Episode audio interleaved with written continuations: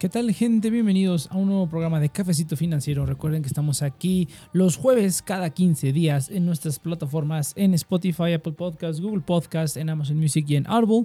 Además de que pueden escucharlos en los feeds de TNP Online, donde además pueden ver todos los programas de la network. Tenemos varios programas y agregándose. Eh, recuerden que todo lo mencionado en este programa es solamente con motivos de eh, entretenimiento e información y nada de esto es asesoría financiera ni debe ser considerada como tal, ya que esa solamente te la puede dar una persona autorizada por las entidades correspondientes de tu país y cada uno responsable de lo que hace con el dinero. Además de que utilizamos links de afiliados en nuestros productos si les interesa adquirir alguno de los productos que tenemos aquí disponibles. Eh, pues pueden encontrar los links en la descripción. Además de utilizar el hashtag Cafecito Financiero en Twitter, donde si tienen alguna pregunta, comentario, cuestión, pueden comentarla ahí y pues con mucho gusto las estaremos leyendo aquí. Pues vamos a empezar ahora sí, tarde, tarde, pero seguro. Eh, porque, ¿por qué? Se, se, me hizo un poco tarde, ahora sí se me hizo un poco tarde grabar y va a salir un, un, poco tarde este programa, pero bueno, no importa. Lo importante es que aquí andamos. Pues vamos rápidamente con las noticias de aquí de México. Y lo primero y más importante es cripto en algo, que bueno que me esperé de cierta manera a grabar el día de hoy porque pasó algo muy interesante. Entonces vamos a ver. Eh, ya, ya, ah, ya había visto el video de Mainstream al cuadrado. Y dije, órale, ¿será eso cierto? Y no había nada en mi aplicación todavía, pero esta semana creo que el lunes ya se actualizó por fin y ya me aparece la opción de a cripto en, en Albo. Ya podemos comprar criptomonedas, ya podemos comprar em, Bitcoin, Ethereum y Compound, que esa es la parte, la parte interesante que a la que yo quería eh, entrar. De hecho, vamos a, yo creo que vamos a empezar con las noticias rápidas antes de hablar con Albo, porque yo creo que con Albo me voy a extender un poquito. Rápidamente, ya abrieron un programa de referidos en GBM para todos los que tengan GBM o les interesa abrir GBM. Te están regalando una acción a las personas que suscriben y regalan una acción uh, dependiendo de cuántos referidos tengas. Muy bien, la verdad GBM se ha puesto mucho las pilas con las promociones, ha tenido promociones muy buenas. Hasta me arrepiento de haber abierto mi cuenta cuando la abrí, porque de haberla abierto con alguna de las promociones anteriores igual me hubiera ganado una acción o algo así. Pero bueno, lástima. Si les interesa, mi código está ahí en la descripción para que lo utilicen. Pero GBM se está poniendo las pilas. Creo que eh, la competencia con las casas de bolsa se está poniendo muy, muy ruda. Eh, ya creo que Cuspid se quedó muy atrás y es que no hace ningún cambio que yo no he escuchado de ningún cambio, tanto en la plataforma como en la manera en la que opera. Y ahorita la pelea está entre Bursanet y GBM. ¿eh? Está, está bastante interesante la pelea que GBM, bueno, obviamente creo que es una empresa que tiene mucho más tiempo sirviendo al público en general y Bursanet apenas lo está abriendo al público en general. Yo tengo, tuve cuenta en Guspit, pero tengo cuenta en Bursanet y en GBM. Los dos me gustan por cosas diferentes, pero sí es cierto que GBM en cuestiones de, de, de como UI, UX, como el diseño de la plataforma y todo esto, y alguna, la tecnología es mucho más avanzada. Eh, la verdad, eso de que haya autenticación en dos pasos se me hace genial. Yo no utilizo la aplicación, yo siempre estoy invirtiendo eh, dentro de la plataforma web. He escuchado de mucha gente que cada rato se anda cayendo, a mí me ha funcionado bien. Lo único con lo que he tenido problemas luego es metiendo órdenes, eso siempre es un problema con GBM. Meter órdenes eh, al límite o a mercado siempre es un problema, siempre, siempre, siempre. Pero bueno, pues ya, unas cosas por otras. Pero pues la tecnología la verdad que tienen muy, muy buena. Mursanet tiene algunas cosillas también interesantes, ya luego a lo mejor hablaremos, pero, pero bueno, GBM la verdad es que está poniendo la competencia ruda, ya con los 100 pesos y con este tipo de promociones, pues realmente no hay razón para que no te pongas a invertir o para que no invites a otras personas a invertir. Eh, sí siento que está, no está cayendo en el lado del juego como lo hizo alguna vez Robin Hood, no está cayendo en esa parte. Eh, siento que lo está haciendo de una manera adecuada. Pero bueno, entonces ahí lo tienen, por si les interesa, ya lo pueden revisar. Andan regalando acciones que están interesantes, ¿eh? Por ahí eh, me parece que Netflix, Spotify, Ford, eh, Apple creo que también están regalando la acción. Entonces está bastante interesante cómo está funciona la cuestión de los, de los regalos de, de, acciones. Si les interesa, el link está ahí abajo. Les regalan, creo, una acción de Ford o no sé si de alguna otra acción. Eh, vale como 300 pesos al día de hoy. Y ya que ustedes tengan su cuenta, si refieren más gente, hasta 20 personas creo que puede referir, o 10, no, 20 personas, te regalan una acción de Netflix, ¿no? Un valor de 10 mil pesos al día de hoy, lo cual está bastante, bastante bien. Y vamos con la otra noticia rápida, que es sobre la tasa de 7% en el pagar de Hey Banco. Creo que ahora ya todo el mundo se enteró. Pero pues bueno, está muy muy bien la verdad, es una sobretasa bastante buena, creo que solamente va a estar en agosto, pero si esto tiene éxito seguramente lo van a ampliar.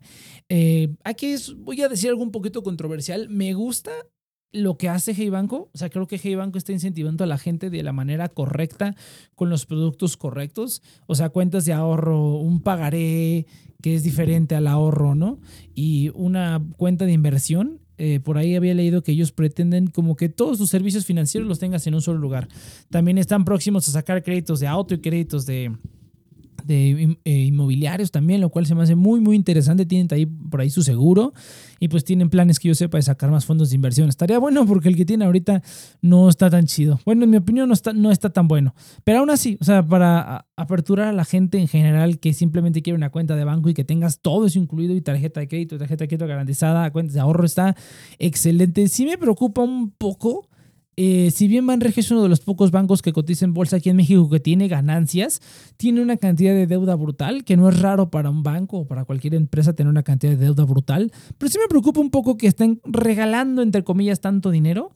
Eh, con tantas sobretasas y los ahorros que regalar es un decir porque pues bueno ya hasta Teses está dando un poquito más y también, eh, eh, ay, se me fue la onda completamente. Pues así como que regalando dinero, no, pero pues el cashback y todo eso, eso sí, ahorita con el 5% de cashback, yo sí estoy aprovechándolo al máximo. Este ya es mi último mes de 5% de cashback, entonces sí me preocupa un poco como toda la dadera de, de créditos, pero que estén sacando mucho dinero. Por ahí también vi la noticia eh, de que para mantenerse, el chiste es que queríamos que se mantenga este negocio, pero ahí vi que querían tener ellos su licencia bancaria aparte, querían separarse totalmente de Banregio, lo cual se me hace genial. Entonces se ven cosas interesantes para para, Hey Banco.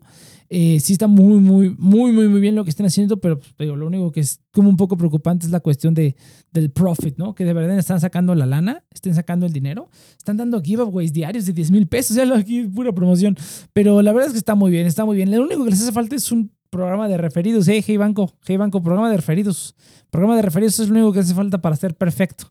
Bueno, no, y el crédito inmobiliario estaría excelente. Yo en unos dos o tres años probablemente esté sacando uno.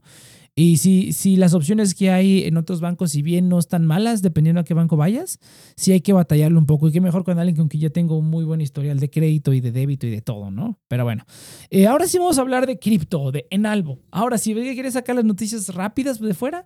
Y ahora sí, cripto Enalvo. Está muy interesante. ¿Por qué? Porque si ya lo vieron, ah, cuando tú abres la cuenta de cripto en Albo, eh, cuando le metes a la opción, te sale ahí Albo DeFi y sale de que todo el acuerdo, bla, bla, bla. Por ahí, este, Mainstream al cuadrado tiene un video donde lee un poquito más de eso. La verdad, pues, siempre dicen que leas los términos y condiciones, pero al final de cuentas, si no estás de acuerdo con algo, tu única opción es no adquirir el servicio, ¿no? Entonces, pues, ya, veremos qué pasa. Lo que está interesante es que Albo DeFi es una empresa totalmente aparte de Albo, o sea, se está manejando como una empresa aparte. De hecho, si la googleas, tiene un, un aparece un RFC diferente al de Albo como, como, como empresa, lo cual está bastante interesante y el nombre obviamente DeFi Quiere decir que Albo va a ser el primero en aperturar DeFi en México.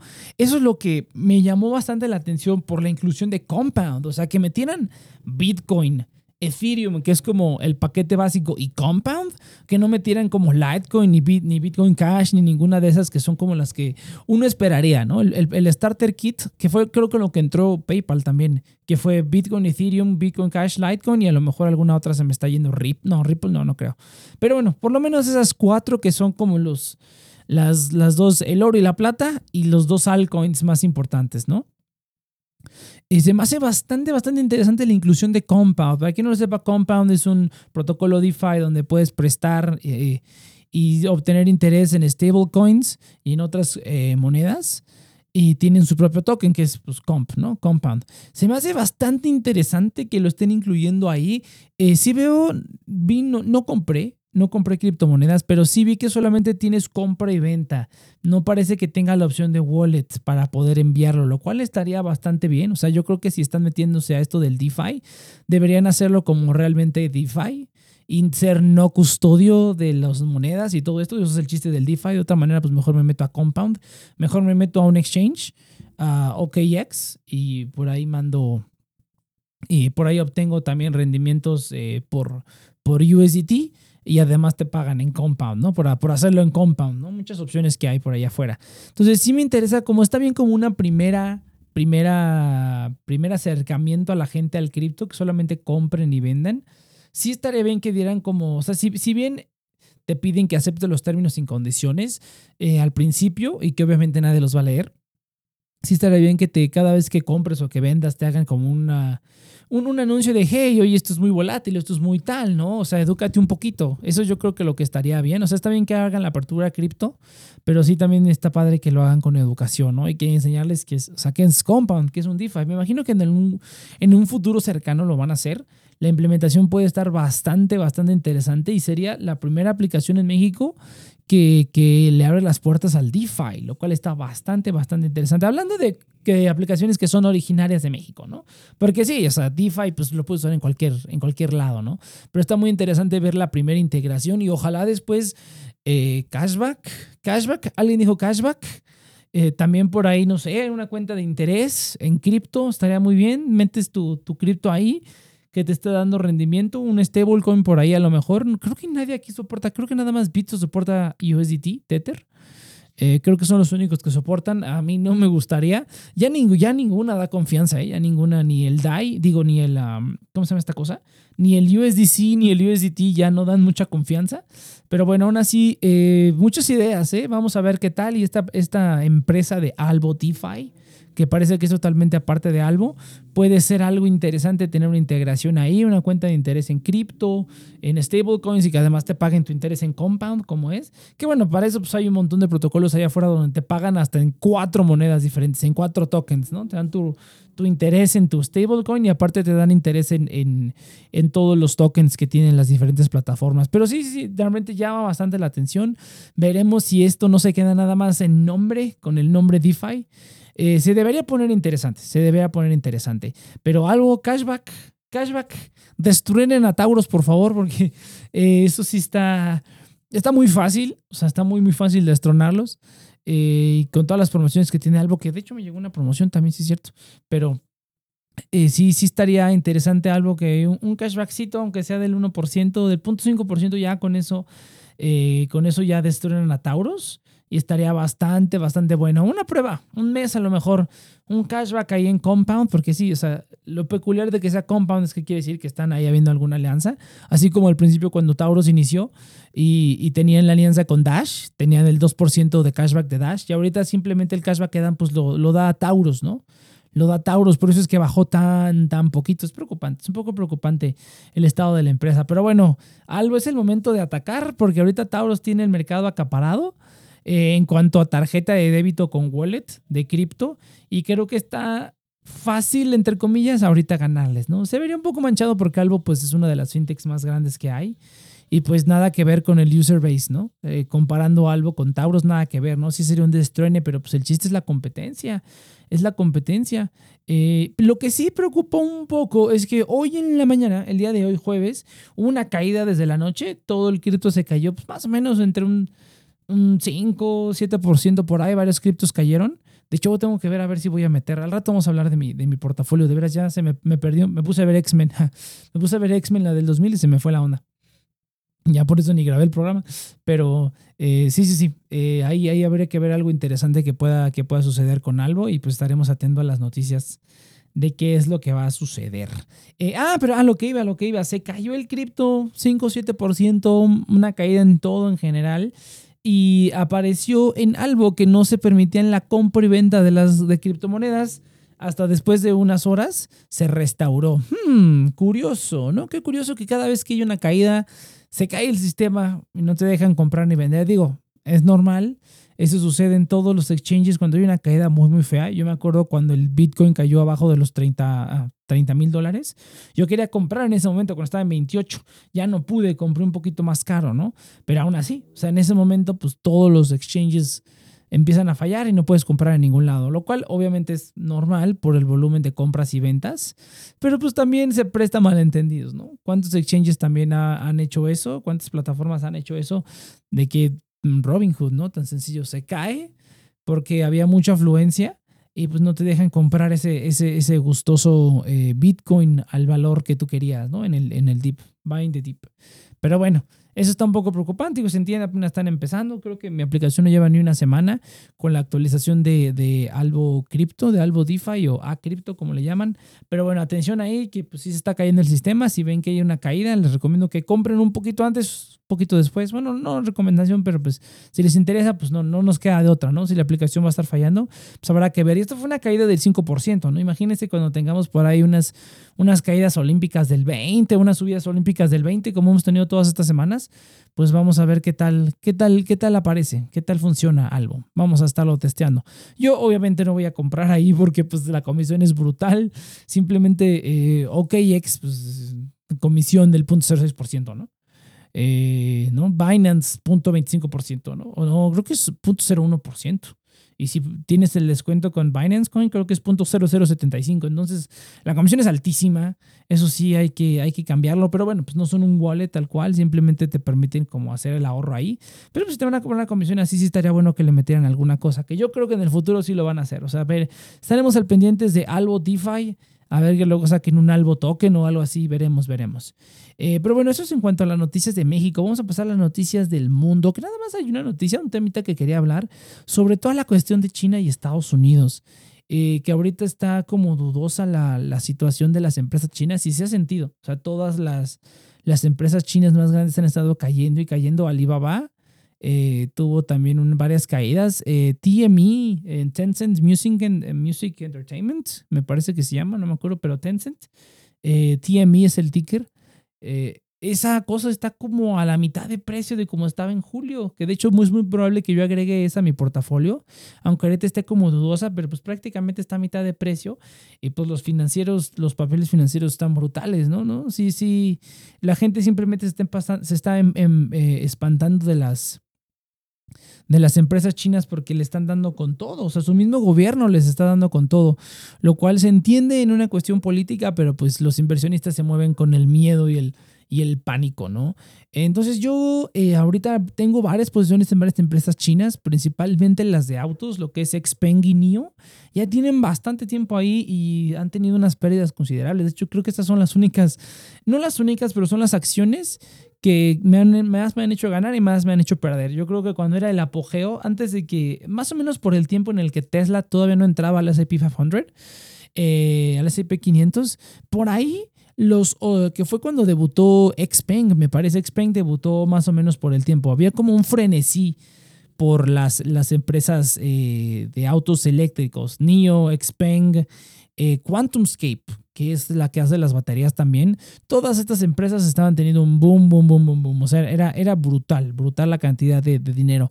Y saqué varias, bastante ganancia de, eh, haciendo trading con NIO y con Xpeng, con Tesla también, obviamente. Pero desde que entró esa pija a SIP 500 y empezó a perder y a perder y nos han recuperado, todas andan con un menos 40, menos 30. No he querido meterle más eh, para, pues, para revirar un poquito por toda la cuestión esta de China, se habían estado recuperando. De hecho, creo que NIO llegó y Xpeng, las dos llegaron casi al profit, o sea, ya a, hacer, a, tener ganancias otra vez. Y en ese momento debía haberlo hecho, pero fue como unas semanas antes de que pasara todo esto de China y empezaran a, darle a darle la torre a todas sus empresas. La, el IPO de Didi también fue una víctima, que yo sí tengo posición en Didi. Después de ver esa caída olímpica de veintitantos por ciento, dije, wow, aquí yo tengo que meterme. Eh, pero pues ahí la tengo. Eh, igual está en pérdida, pero pues espero que no esté ahí mucho tiempo. Eh, de cualquier manera, pues eh, yo siempre invierto a corto plazo, siempre invierto en acciones que también invertiría a largo plazo, ¿no? Eh, ¿Cuál otra está cayendo bastante? Pues nada más, nada más yo creo. Pero sí, o sea, es un, es un, momento de precaución. La verdad es que la gente sí está espantando. El día de hoy nada más creo que TME perdió otro 5%. Y pues habrá que ver qué es lo que, qué es lo que depara. Porque ahora sí, los chinos, pues Estados Unidos como que ya no reviró tanto pero pues China sí está poniéndole una presión fuerte, pues lo peor que pueda pasar es que se deslisten las, las, las empresas, ¿no? Que por ahí Didi eh, también tuvo como un repunte cuando dijeron que no se iban a deslistar, que iban a mantenerse públicos eh, en, el, en Estados Unidos, pero bueno, simplemente yo creo que es buena oportunidad para, para comprar acciones chinas, porque en algún momento pues van a aligerarse las tensiones, pero pues cuánto tiempo tome eso, sí puede tomar bastante tiempo y quién sabe, ¿no? Podría ser una administración más de Estados Unidos u otra más eh, que siempre vayan a tener el problema, pues porque en China siempre está la, misma persona, ¿no? Entonces podemos tener ahí una cuestión, una oportunidad interesante, es una buena empresa. Eh, para, para, revisar, ¿no? Muchas empresas chinas que cotizan ahí en Estados Unidos. Pero bueno, es un pequeño tema rapidito que quería comentar. Y lo que se viene ahorita es todas las noticias de cripto. Este se está poniendo un show de cripto prácticamente. Pero bueno, está bien, es que no, no, no, no hubo muchos otros cambios eh, ahorita. Ahora sí estuvo muy, muy lleno el cripto.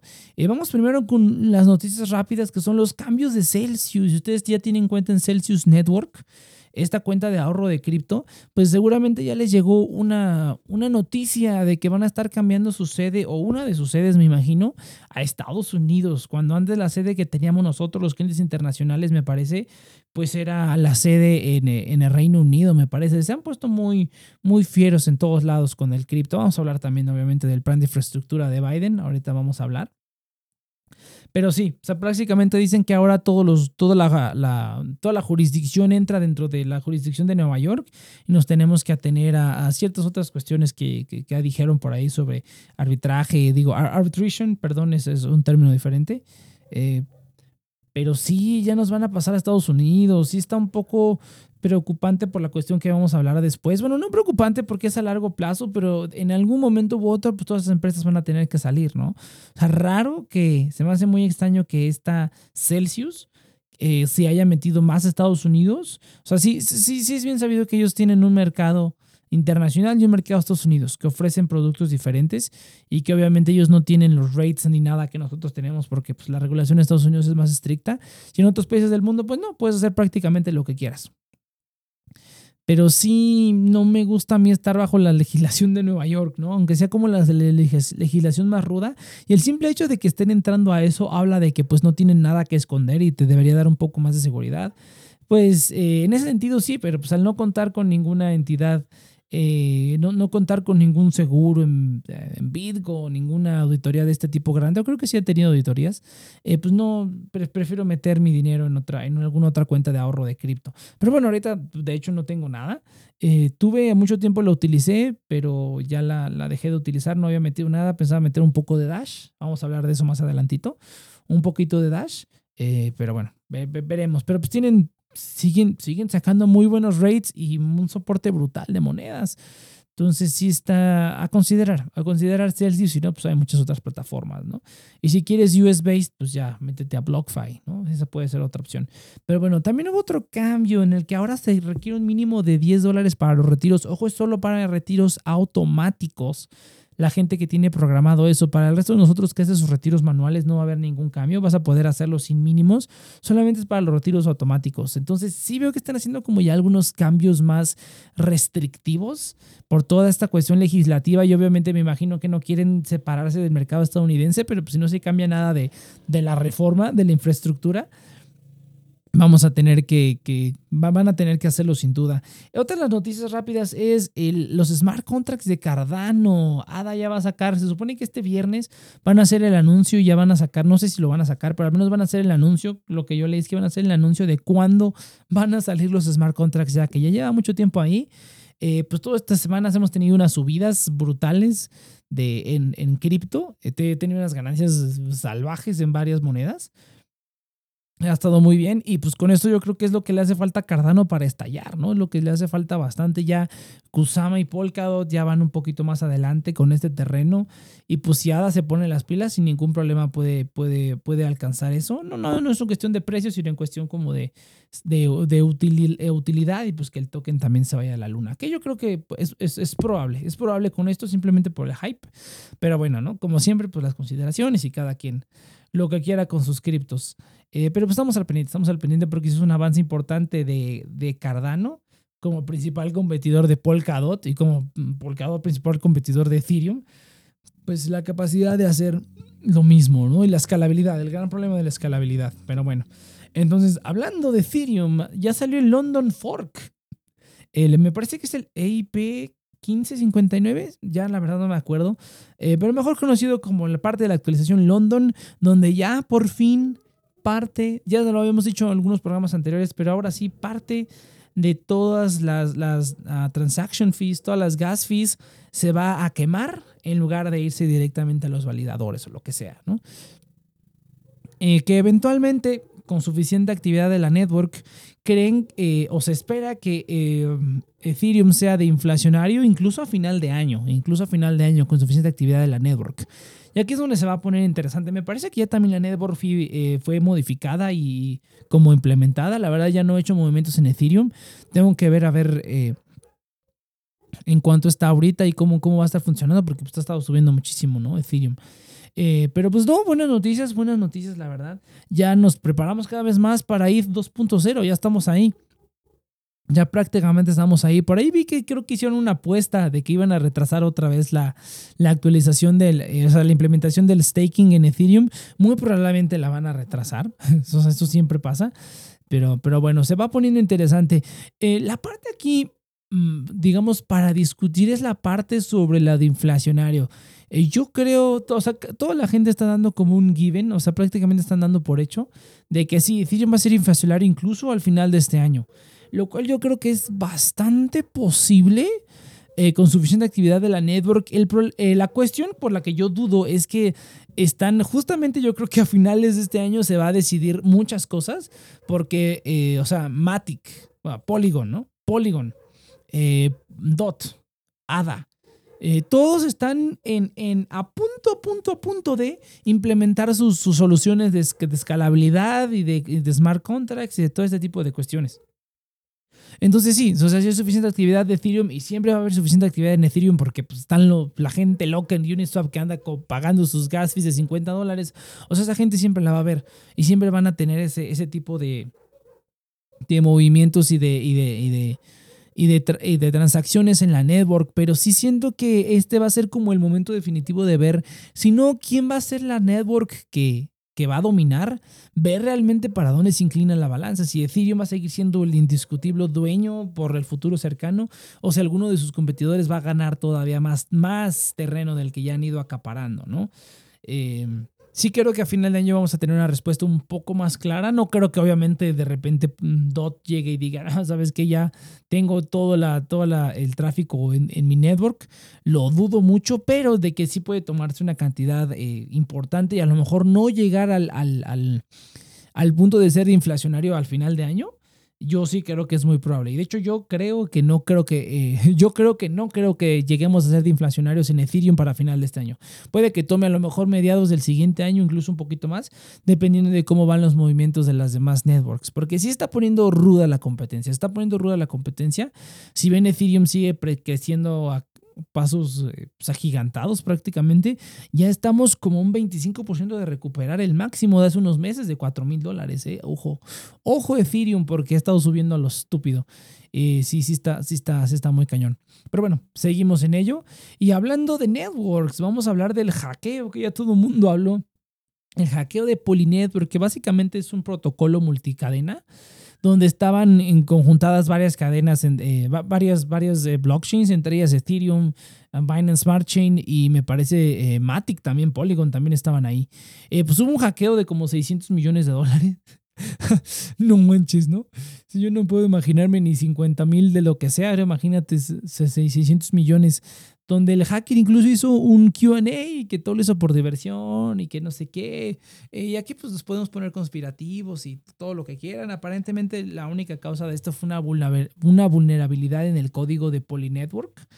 Eh, eso fue lo único que pudo, que causó que el smart contract que tenían ahí eh, pudieran retirar los fondos antes de lo indicado y pues lo hicieron, ¿no? Incluso Polynetwork mandó las dos, publicó las dos las dos, ¿cómo se le llama? Las dos wallets, las dos direcciones a donde se sacaron los, los fondos. Y hasta ahorita creo que ya regresó como 250 millones de todo lo que se llevaron. 250 millones me parece que el hacker ya ha ido devolviendo de, de tanto en tanto. Eh, aparentemente fue un hacker de, sombrero blanco, entonces no creo que haya como problemas ni maliciosidad ni nada por ahí.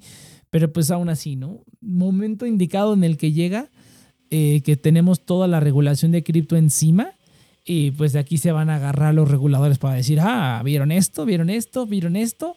Pero bueno, pues digamos otro día en cripto, ¿no? No hubo ningún impacto, ni, ni la cuestión de la, de la, del plan de infraestructura, ni la cuestión del hackeo causó un gran impacto. Ahorita me imagino que bajaron porque, eh, de hecho, lo vimos con la Thorchain cuando la hackearon. Hackearon también un montón de lana, congelaron un montón de, wallets y un montón de cosas. Y el precio de Rune, pues se fue al cielo. Se fue al cielo el precio de Rune. ¿Por qué? Porque había escaso, ¿no? No, no estaban permitiendo los movimientos de ninguno de ciertos wallets hasta que no hubiera como una solución al, al hackeo y no hubo, no hubo mucho movimiento de muchas, de mucho dinero de muchas wallets y pues el precio subió, ¿no? Estuvo escaso por, por un tiempecillo, eh, Run, y, y, más o menos, no sé si habrá pasado algo parecido, pero pues eh, no hubo movimiento al momento de que hubo el hackeo, no hubo movimiento de en caída. Hasta el día de hoy, a lo mejor muchos de esos fondos ya están llegando al mercado y todo el mundo los está moviendo, es muy probable. Eso no he visto ninguna noticia al respecto. Eh, pero bueno, sí, sí, estuvieron liberando. Eh, lo, último, lo, último, que vi fueron 250 millones en, eh, en ETH, me parece que fue puro ETH, pero fue quitado de las tres networks, ¿no?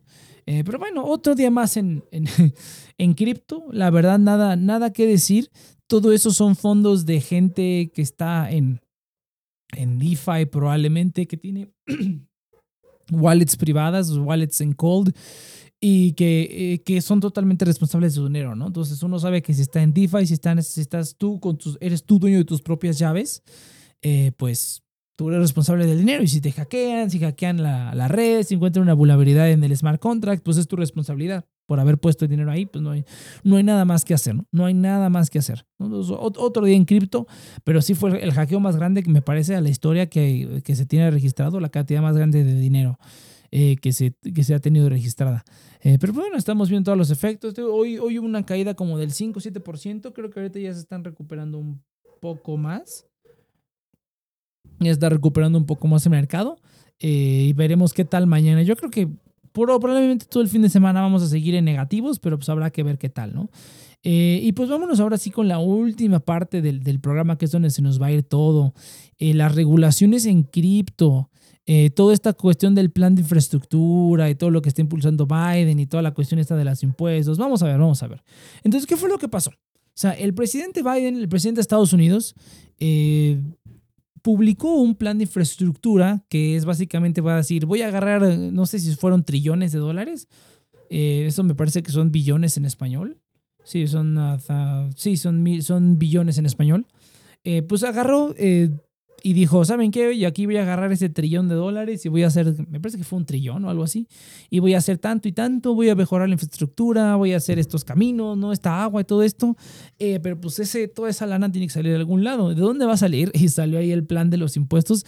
Me parece que ya había dicho que iba a aumentar los impuestos a, la gente que gane más y a las multicorporaciones, a las multinacionales les iban a cobrar un impuesto para que no simplemente hicieran base en otro país y y hicieran comercio en, Estados Unidos. Se implementó un, una, un eh, impuesto especial para multinacionales y creo que subió un, el impuesto de, los, de la gente que gana más, lo subió de 21 a 28, me parece.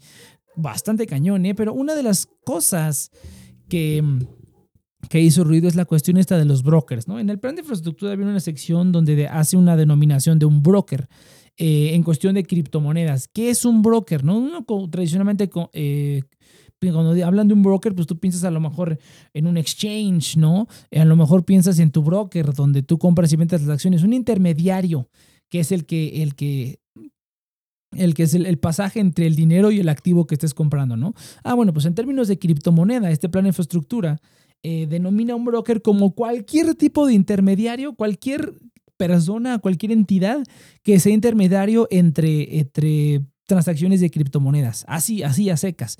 ¿Esto qué quiere decir? Que pues, con esta definición, la gente que hace staking, la gente que hace minería, los validadores de nodos, eh, prácticamente todo el que tenga cripto, o sea, todo, todo el, que, el, que, el que agarre cripto de un lado y lo ponga en otro lado, se convierte en un broker y por tanto tienen que pagar impuestos. De hecho, creo que tienen que llenarles una, una forma, 1099 creo que es la forma, y dársela a todos. Y tienen que obtener la información de toda la gente a la que le estén pasando ese dinero por cuestiones de impuestos, ¿no? Para que la gente pague los impuestos.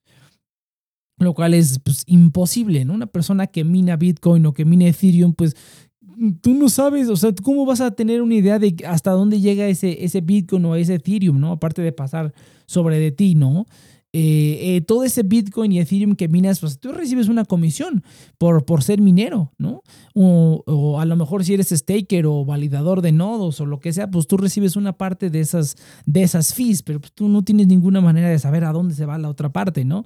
Alguien lo puede estar comprando en un exchange, o sea, es, es imposible obtener toda esa información, ¿no? El chiste es que toda esta gente que es intermediaria, que bajo esta definición son brokers, tendrían que técnicamente recopilar los nombres, direcciones, eh, lo que se considera como el RFC o el CURP de los gringos, el, Social Security Number, tendré que tener toda esa información, lo cual pues es virtualmente imposible por cómo funciona el cripto. O sea, todo ese tipo de gente, habrá gente que está en exchanges, habrá gente que lo hace todos de sus nodos, de sus casas y tiene wallets privadas, ¿no? Eh, tiene wallets eh, incluso físicas. ¿no? Pues, no hay manera de obtener esa información. O sea, cripto está diseñado para que no des esa información. Pues ahora los reguladores quieren que haga, que tú obtengas esa información para poder generarles, eh, pues digamos que generarles una factura, ¿no? Podría decirse el equivalente de una factura de esta persona tiene que deber tantos impuestos. es básicamente lo que pretende hacer. Pues todo ese dinero, ¿a dónde se va a ir? Al plan de infraestructura de Biden, que van a meterle toda esa lana pues, a, la infraestructura del país, ¿no? Entonces, ese es el gran problema. Ya hubo varias apelaciones de personas que intentaron como modificar esta, esta este plan de infraestructura antes de que lo aprobaran para que dijera, oye, pues hay que, hay que modificar las palabras que estás utilizando aquí porque ya estás hablando de otras cosas que no son brokers, ¿no? O sea, ya estás hablando de, de personas que hacen minería. Incluso dentro de esa, de esa, de esa eh, definición también entraría desarrolladores también entraría gente que hace NFTs, o sea, que cualquier persona que, que, mueva cripto de un lado a otro, ¿no? O sea, sea aceptando o dando, eres considerado un broker, ¿no? Incluso hasta la, gente, la propia gente que tenga criptomonedas, ya ni siquiera sabemos, ¿no? qué tanto pueda recabar la ley, pero pues está diseñada así por una razón, obviamente. Eh, se intentó modificar, no se pudo, entonces se supone que ya está, digamos, pasando así como está y pues realmente podría ser efectivo, ¿no? Eh, aquí hay varias noticias que, digo, varios puntos que aclarar. Eh, de pasar, que bueno, digamos, todavía no está oficialmente implementado, pero de serlo así, probablemente no se implementarían hasta 2023. Entonces todavía eh, tendría toda la gente de Estados Unidos pues, unos dos añitos para arreglar sus cositas o de plano irse del país. y o, o, o, más bien dicho, eh, poderlo modificar para que esa definición pues no entre todo este tipo de gente y pues solamente entren los, los brokers y las, las personas que realmente están siendo intermediarios y que deberían recopilar información y pagar los impuestos, ¿no? Las, las empresas grandes que aún así, o sea, el día de hoy eh, Binance, que es el, el, exchange más grande del mundo, te permite operar eh, bajo ciertos límites sin hacer KYC. Yo no tengo KYC en Binance. Dudo mucho que lo haga. Probablemente lo haga después porque eh, las compras con tarjeta de crédito es algo que yo utilizo mucho. Y ahorita pues eh, la estoy haciendo en OKX, pero Binance es, era como mi go-to, ¿no? Porque hay muchísimas monedas que son soportadas. Pero bueno, OKX pues está también no está tan mal. Y, y, pues, mi tarjeta de crédito pasa luego, luego, ¿no? Y también obtengo cashback por ello. Eh, lo cual está, está bastante bien. Eh, pero bueno, entonces esa, es la cuestión con el plan de infraestructura. ¿Qué, es lo que puede pasar aquí? Por ahí hay varios videos que sí son un poco clickbaiters y amarillistas de que van a banear cripto. No, no van a banear cripto. Eh, o sea, podría ser un, un, baneo indirecto porque realmente solamente van a forzar a cualquier persona que toque cripto que pague impuestos siendo que tú operas en cripto eh, pues libremente, ¿no? Ya hasta que lo pasas a fiat es cuando tienes que pagar tus impuestos y reportar todo eso. Y pues la gente lo hace, ¿no? Hacienda aquí como la Hacienda de Estados Unidos, el IRS, pues son iguales. Luego, luego te pescan si están viendo alguna cosa extraña. Luego, luego te pescan. Entonces no hay como que no sepan lo que está pasando y pues no es como que la gente esté evadiendo. Pues no, bueno, hay gente que sí yo creo que evade y no paga sus impuestos por las ganancias que obtienen en cripto. Pero al final de cuentas, si quieren hacer algo con ese cripto, que en muchos países han escuchado las historias de gente que se hace millonario, compra casas, ¿no? Hace poco hubo una historia de Axie Infinity, donde un sujeto pudo comprar, creo, dos propiedades con todo lo que había ganado jugando Axie Infinity. Eh, entonces, a final de cuentas, ese dinero todavía tenemos que pasarlo a fiat para poder utilizarlo. Entonces, esa noción de que la gente que esté en cripto solamente lo hace para evitar impuestos, pues no es cierto. En algún momento, tú, en algún momento ese cripto tiene que pasar a fiat. En algún momento tienes que pagar impuestos si quieres hacer algo con ellos. Si no, tendrías cripto toda la vida en cripto y esperarnos a ver si en 20 años está en cripto en todos lados. Eh, para que no te cobren impuestos, ¿no? Que de todas maneras, si cripto fuera mundialmente aceptado y ya tú pudieras ir al super y al Oxxo a, pagar con cripto, seguramente algo se implementaría para poder cobrar impuestos. O sea, esos, los impuestos son inevitables en esta vida. Esa es la primera. La segunda es, pues, ¿qué es lo que va a pasar? Pues toda la gente se va a ir. ya lo hemos visto. ¿Qué fue lo que pasó cuando China, cuando eh, China empezó a a jalarles, el, a atarles la soga a la gente que mina Bitcoin, pues empezaron a salirse. Empezaron a salirse, la gente empezó a, empezó a sacar sus, sus operaciones de China, se pasaron a otros países y listo, ¿no? Hay algunos países que incluso son crypto friendly. Por ahí estuvo la noticia de cuando Salvador hizo legal tender, el, el, Bitcoin, que de hecho ya estamos cerca de la fecha, creo que era el 7 de septiembre la fecha límite para que todo el mundo aceptara Bitcoin. Pero eh, bueno, eso, eso es esa parte. Eh, pero sí, o sea, por ahí estuvo la noticia de que Paraguay estaba pensando convertirse como un criptoparaíso, de que la mayoría de la, de la energía que se produce en Paraguay es energía eléctrica y es súper barata y tienen un montón, tanto que se la venden a Brasil y Argentina a precios ridículamente baratos y estaban pensando así como de, hey, vénganse todos aquí, les damos residencias y hacen como negocios cripto les damos, les proporcionamos la energía barata y renovable, ¿no? O sea, de fuentes limpias, lo cual pues lo que, lo que todo el mundo quiere en cripto es que la energía sea barata y pues la única manera de hacerla más barata es hacerla renovable, ¿no? Prácticamente. Que bueno, también hay desechos con eso, ¿no? Los desechos de los paneles solares luego son más difíciles que cualquier otro desecho carbón. Pero bueno, eso por lo menos no está matando al planeta tan rápido. Pero bueno, entonces, ¿lo que, lo que van a hacer? Simplemente toda la gente se ve en Estados Unidos van a agarrar sus cositas y se van a ir, ¿no? China afortunadamente no lo baneó porque China pues, en un momento en el que baneó el cripto totalmente, luego ya lo aceptó otra vez. Ahorita pues afortunadamente no están siendo perseguidos todavía, que yo sepa, pero pues sí les pusieron limitaciones haciendo que la gente se fuera, lo cual está bien porque estará descentralizar la minería, ¿no? Y el, y el, hash rate, de, el hash power que tiene, que tiene Bitcoin, ¿no? Había muchísimo, creo que como 50% de todo el hash power de Bitcoin estaba concentrado en China, entonces ya al hacer esto, pues realmente beneficiaron más a Bitcoin al, separarlo en otras partes del mundo. Entonces va a estar padre también que quiten mucho poder de hash, eh, mucho hash power y mucho, mucha capacidad de realizar transacciones pues fuera de Estados Unidos, ¿no? Va a haber gente que se va a quedar, ¿no? Hay gente que ya está como muy dentro. Coinbase, que es este, una de las primeras empresas públicas. Cripto también por ahí está Riot, que ellos creo que se dedican a la minería. Ellos solamente hacen minería de, no sé si de otras monedas, pero sí sé que de Bitcoin. Eh, Riot's Blockchain, creo que se llama la empresa, que también cotiza en la bolsa de Estados Unidos y con, con Coinbase. Eh, Robinhood, que bueno, también están metidos en el, en el cripto, aunque no tanto. Pero bueno, entonces estas empresas a lo mejor sí van a mantenerse y pues seguimos también con el problema del, de la regulación, ¿no? De los securities. Eh, si las stablecoins son securities o no son securities, muy probablemente lo van a marcar como securities. Eh, y en ese momento pues va a haber un criptomagedón, por lo menos nada más en Estados Unidos. Mucha gente estaba volviendo a lo mismo, ¿no? Haciendo videos un poco amarillistas de que gran pérdida para cripto y cripto pierde y el Bitcoin no sé qué. Pues más bien Estados Unidos, ¿no? La gente que está muy metida en Bitcoin, al final de cuentas yo creo que va a tener los recursos para irse a otro lado y pues se van a ir a otros lados. Eh, se van a ir a otros lados eh, si eso es necesario. Y pues el mundo sigue, ¿no? La verdad es que los únicos que, digamos, se van a perder de eso son Estados Unidos por, digamos, hacer este, o intentar implementar este tipo de políticas que realmente son abusivas, pero que a final de cuentas, digo, la mayoría de la gente paga sus impuestos. Aquí la gente que hace cripto, me imagino que pagan sus impuestos. Hace un tiempo vi un video, vi una, una, una conferencia donde, no voy a decir quiénes estaban, no voy a decir quiénes estaban, pero era una, una conferencia donde estaban, eh, pues, ¿qué les digo? Yo diría que tres, eh, de o sea, de, las, de los cinco que estaban ahí en esa plática, yo diría que tres son eh, celebridades, por decirlo así, o son personas muy conocidas en el mundo cripto aquí en México, ¿no? Unas, unas dos personitas sobre todo que yo, bueno, es cierto, dos, una persona que sí veo lo que publica de vez en cuando y otra persona que, que no, no la sigo, pero, pero sí he visto que ya también está, está muy metida esta persona en el, en el mundo cripto. Entonces, por lo menos tres personas muy, muy conocidas, de las cuales seguramente dos sí, sí conocen, ¿no? Estas cinco personas, eh, que, de las cuales una tiene un negocio, y ya con eso creo que les voy a decir todo. Eh, pero, pero bueno, entonces eh, me encantó porque hubo un momento en el que, no, pues, preguntas y respuestas y tú así, no, sí, es que MakerDAO y, y no sé qué y todo esto y el cripto, sí, todo papá. Y me encantó cuando de repente leí una pregunta a un cuate que dijo, oigan, ¿y la cuestión de impuestos cómo está? Y todos se quedaron callados. todos se quedaron callados y así como de...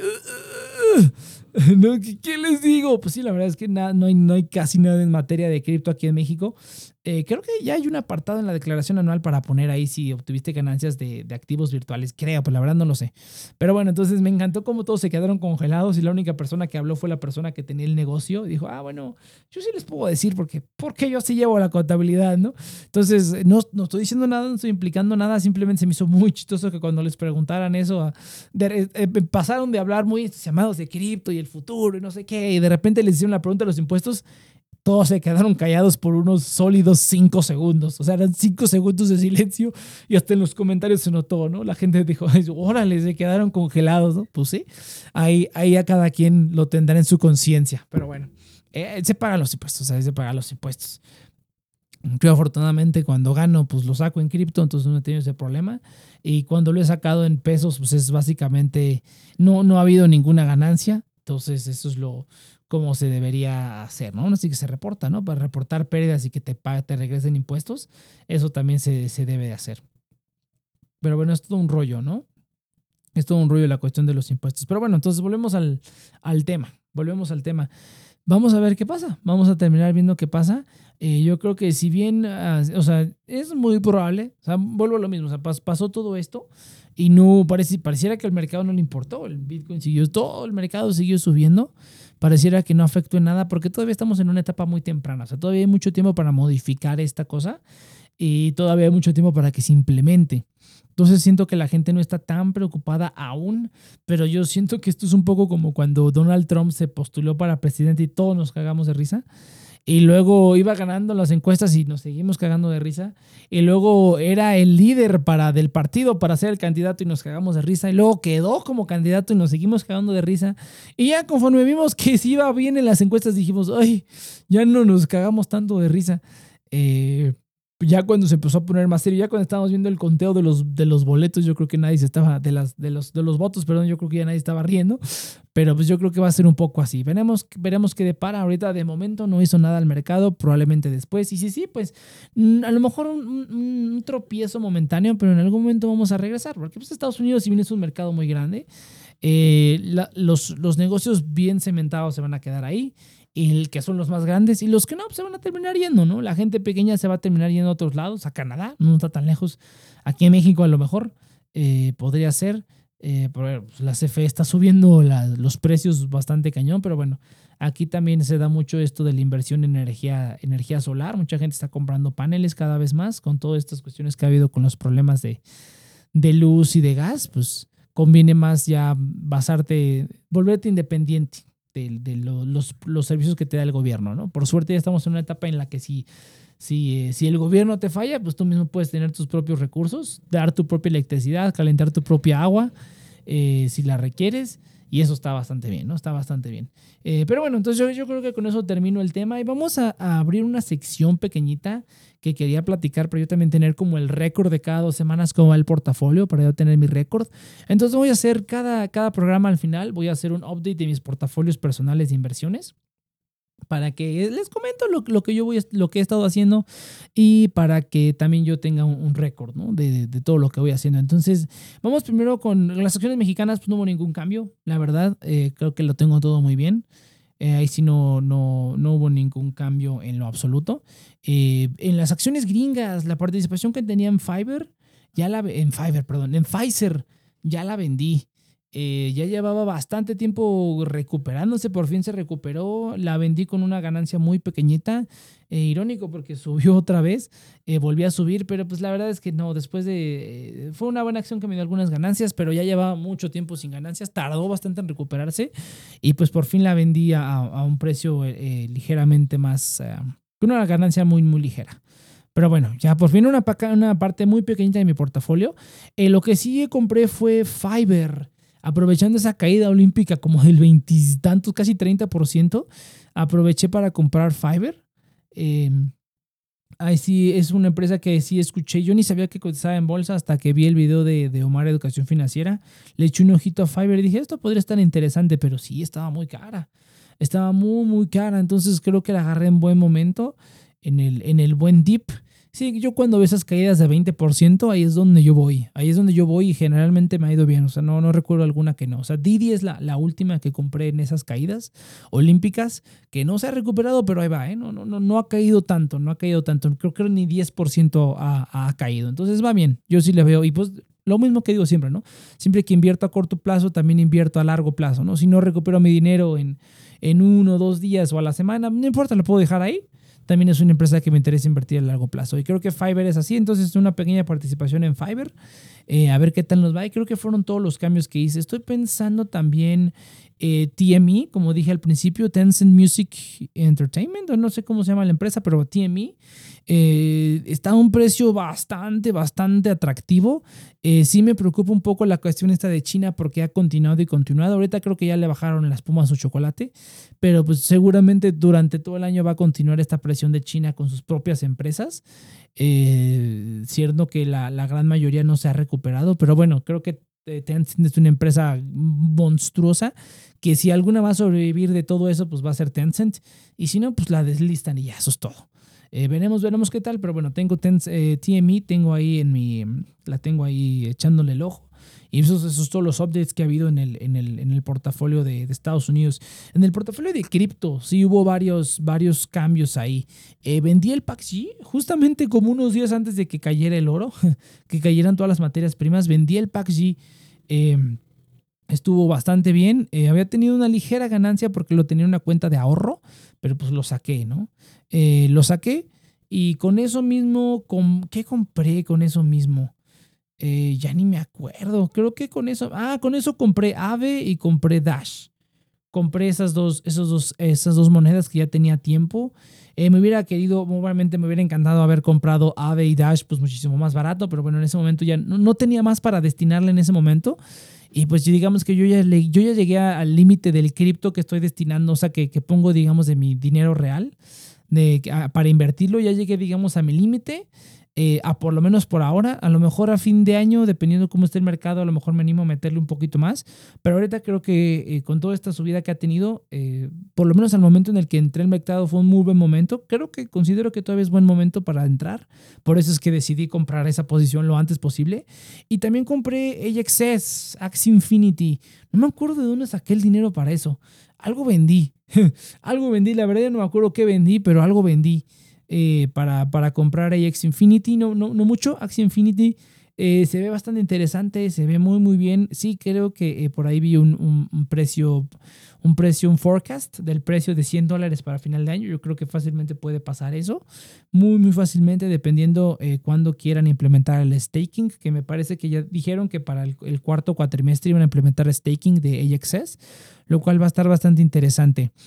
también empecé SLP, pero SLP eh, no, no estoy muy metido como en el breathing del juego. entonces no, no quiero invertir en SLP antes de conocer eso, pero bueno, creo que el potencial de subida de ese, la volatilidad es muchísimo más grande, pero creo que el potencial de crecimiento es muchísimo más grande. Eh, pero bueno, y Ave y Dash, pues no hay nada más que decir.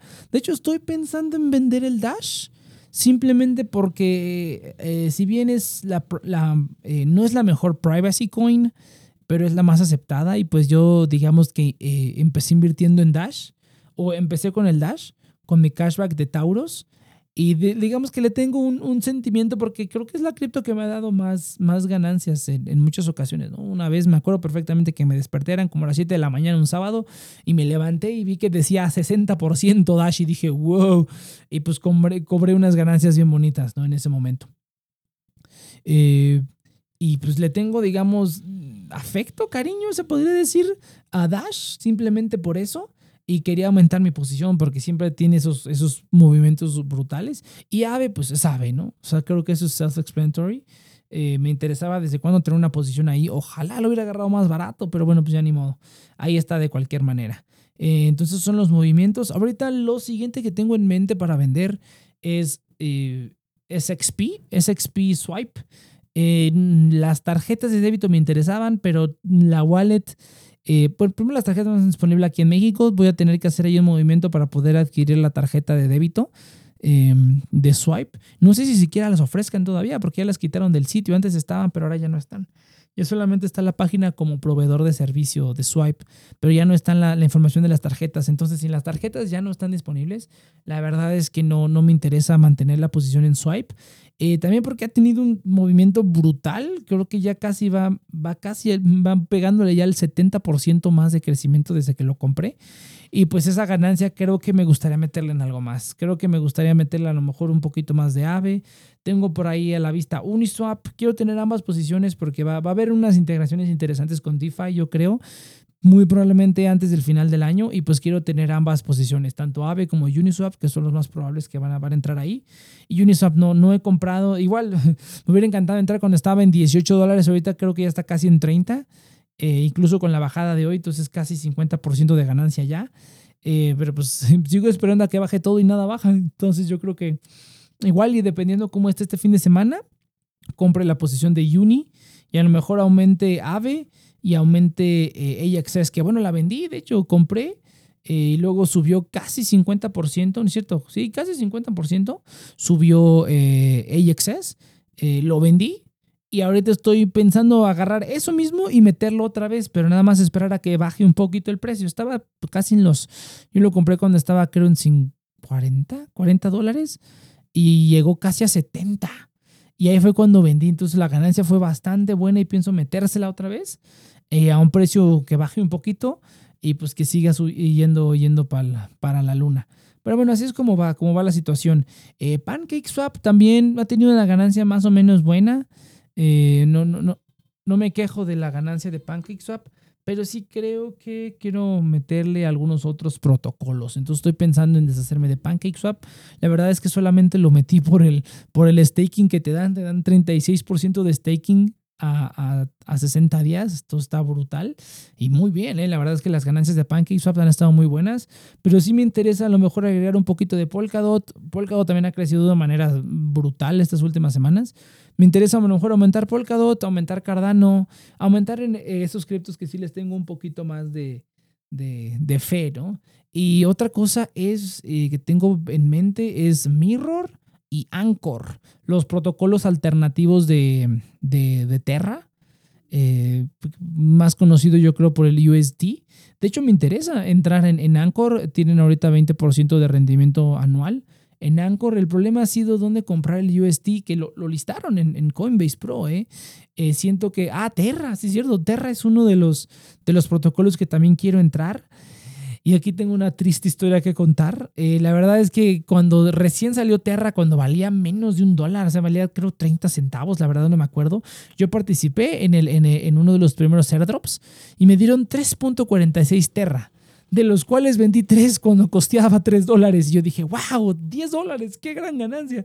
Y pues ahorita ya va para la luna esa cosa. Y, ah, la peor arrepentida de mi vida. Yo me acuerdo, en su punto más alto, en su pico más alto, lo vi en casi 20 dólares. Estaba en 19 dólares. O sea, esos tres eran como 70 dólares. Y obviamente en ese momento no lo vendí. Eh, todavía tengo el Terra, o sea, tenía 3.46 Terra, vendí 3, tengo .46, pero pues he querido implementarlo, pero igual no ha bajado, al contrario, ha subido muy a lo estúpido, ha subido Terra. Eh, pero bueno, es otro protocolo que me interesa. Pero Anchor, eh, Anchor y, y, ¿cómo se llama? Mirror también me interesan bastante, entonces le tengo el ojo a todas esas criptos. Entonces lo que quiero hacer es básicamente vender, a lo mejor no todo, pero por lo menos algunas ganancias del swipe y del pancake y a lo mejor eh, algunas de las ganancias del AXS y todo meterlo a, todos esos que acabo de mencionar. Pero bueno, por lo menos ahorita el único cambio fue la, el, el AXS, la vendida y la comprada y la revendida otra vez, y el PAXG, que ya por fin, eh, unos, no les miento, como tres días antes de que se cayera el oro, yo vendí el PAXG. Yo dije, wow, no, sí le atiné bastante, pero bueno, a eso es lo que vamos en lo que va y pues de ahí en fuera, no, no en otros más updates. Eh, vamos al siguiente programa a ver qué otros cambios hago en el, en el portafolio. Tengo varios cambiecillos que quiero hacer. Hoy bajó el dólar, de hecho hoy debe haber a lo mejor comprado y bajó también la acción de TMI. Igual le compro mañana. Pero bueno, entonces gente, Eh, hasta aquí dejamos con este programa. Muchas gracias por haber escuchado Cafecito Financiero. Recuerden que estamos aquí los jueves cada 15 días en todas nuestras plataformas, en Spotify, Apple Podcasts, Google Podcasts, en Amazon Music y en Audible. Además de todos los feeds de TNP Online, donde además pueden escuchar todos los demás programas de la network. Tenemos muchos programas muy padres. Ya viene el regreso de fecha de caducidad para todos los amantes del, de las películas viejitas ahí vamos a estar también en fecha de caducidad. ¿Y qué otra cosa? Nada más, si les interesó alguno de los servicios de los que hablé, algunos tienen links de afiliados, van a encontrarlos en la descripción, algunos de ellos les dan un regalito, una sorpresita, eh, para que los consulten y nos vemos en la siguiente.